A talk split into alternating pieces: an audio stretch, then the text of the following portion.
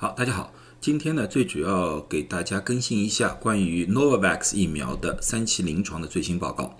呃，Novavax 这个公司的这个疫苗呢，我在过去的视频里面详细介绍过。今天呢最主要呢是有一个新的消息，就是他们的三期临床呢，啊，公布了一些前期的消息。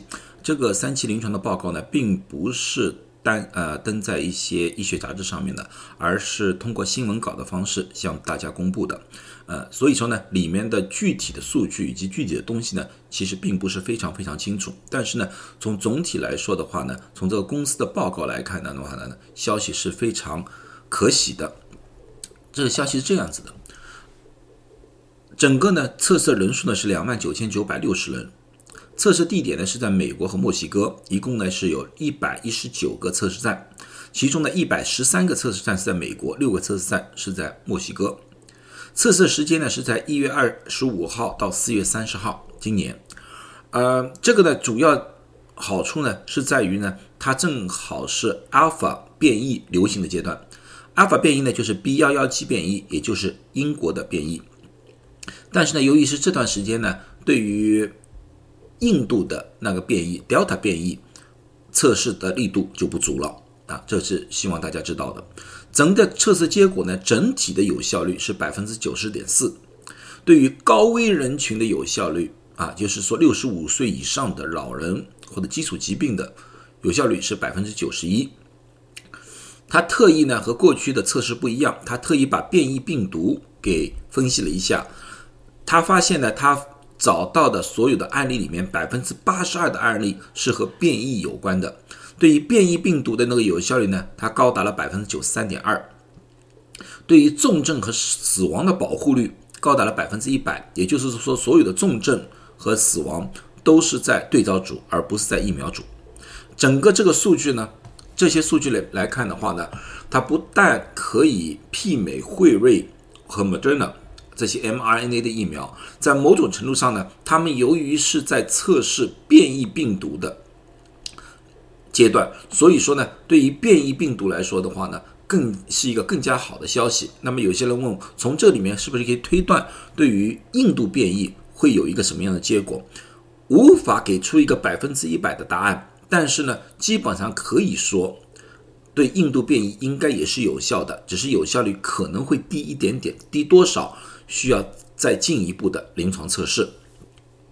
啊，那么呢，这个 Novavax 为什么这么多人等着它呢？为什么这么多人觉得它比较好呢？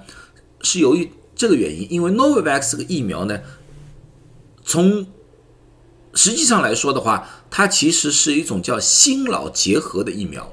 什么叫新老结合的疫苗？Novavax 疫苗呢，它本身是一个叫重组蛋白疫苗。重组蛋白疫苗我们已经有了很长时间了。现在像乙型肝炎的疫苗啊，还有就是有部分的流感的疫苗，都是用重组蛋白技术的。但是呢，它在这个基础上呢，有了一个新的开拓。由于呢，它是有一个相对来说是旧的技术，重组蛋白技术，所以说呢，它无需把。病毒的 mRNA 就像辉瑞和 Moderna 的疫苗打入到人体里面。现在很多人担心的辉瑞和 Moderna 的疫苗，就在于他们要把病毒的 mRNA 带入到人体。这样子的话呢，有些人就是有些谣传呢，就是说会改变呃人体的 DNA。另外呢，还有一种呢，就是那个呃腺病毒载体疫苗。腺病毒载体疫苗呢，也是把基因物质直接打入到人体里。体内，但是呢，它不是用的 mRNA，它是用的叫 DNA 打入，所以这两种呢，基本上是用基因技术把东西打入到人体，所以很多人呢有点担心。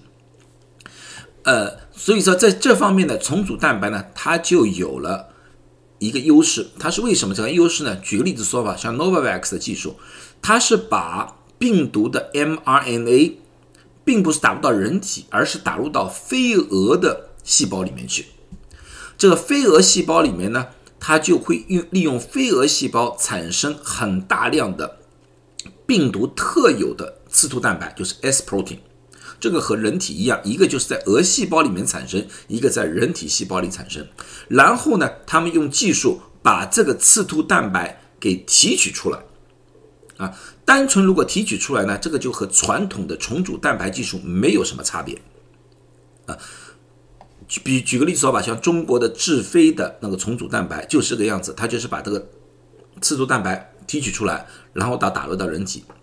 但是呢，单纯的刺突蛋白它是非常小的颗粒，它在某种程度上很难诱发非常高的免疫反应，所以呢，要反复多次注射。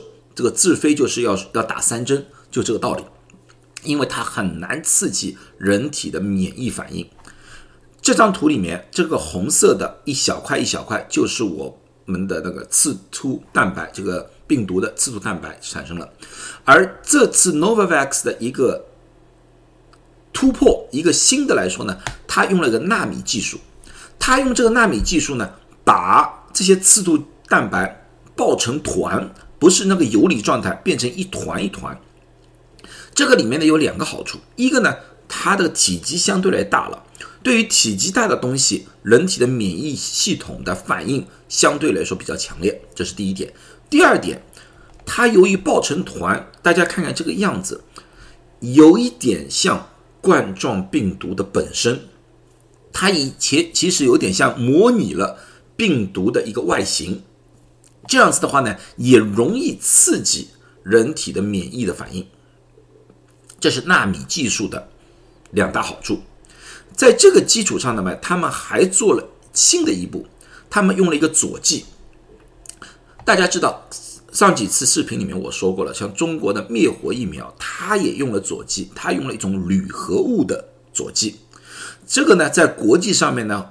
有一些反疫苗组织呢，也一直提出来这关于这个铝合物可能对人体造成的伤害。当然，这些很多是没有科学根据的。但是不得不说，这种说法呢，也引起了很多人的恐慌。所以一听到是个铝合物的啊一种疫苗呢，很多人就是敬而远之。但是呢，Novavax 呢，另外一个突破呢，它用的佐剂呢是天然的，它是皂角树里面的提取物。这个东西也可以刺激免疫的反应，啊，相对来说呢，可能从很多人的角度呢，这个呢，相对来说就更加安全一点了。这就是 Novavax 疫苗和一些传统的重组蛋白疫苗和一些比较新的像信使 RNA 的疫苗之间的主要区别啊。所以呢，很多人就因为这些优点，都在等这个疫苗正式上市。这个疫苗如果正的上市之后呢，我我觉得可以带动疫苗注射的一个新的啊一波啊，也希望呢这个新的疫苗呢能对于全世界的防疫工作起到一个更加新的作用。好了，那么今天就讲到这里，谢谢大家，有什么问题欢迎下面提问。